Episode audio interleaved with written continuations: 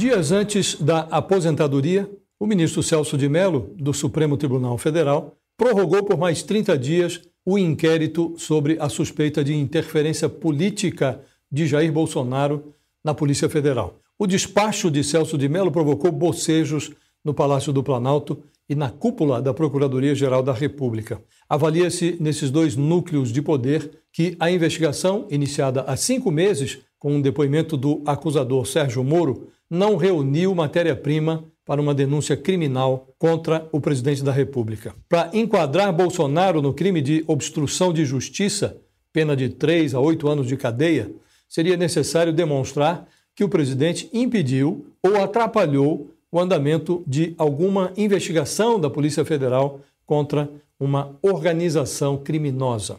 Nessa hipótese, a Procuradoria seria obrigada a denunciar Bolsonaro junto ao Supremo. E a Suprema Corte teria que pedir autorização à Câmara para julgar a denúncia. Por precaução, Bolsonaro blindou-se, encostando o seu governo no centrão, mas acha que não vai precisar acionar os neo-aliados. Dá de barato que o inquérito será arquivado pelo Procurador-Geral da República, Augusto Aras.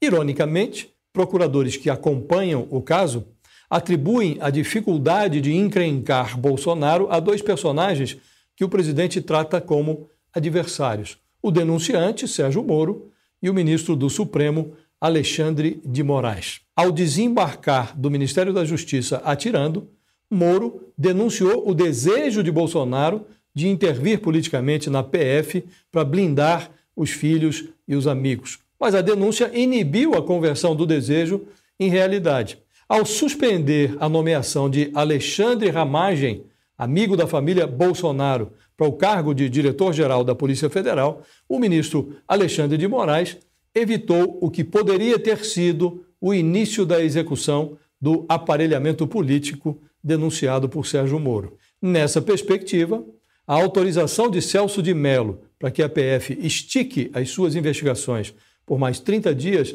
não dará em nada. Nesta quinta-feira, o plenário do Supremo decidirá se será ou não atendido o pedido de Bolsonaro para prestar depoimento por escrito nesse inquérito, como fez o então presidente Michel Temer, investigado por corrupção em 2017. O presidente espera ser atendido, mas não parece preocupado nem mesmo com a hipótese de a maioria do Supremo dar razão a Celso de Mello, que ordenou que o seu depoimento seja colhido presencialmente. Se isso acontecer, me disse um parlamentar que conversou com o presidente sobre o tema, o Supremo presenteará Bolsonaro com o papel de vítima.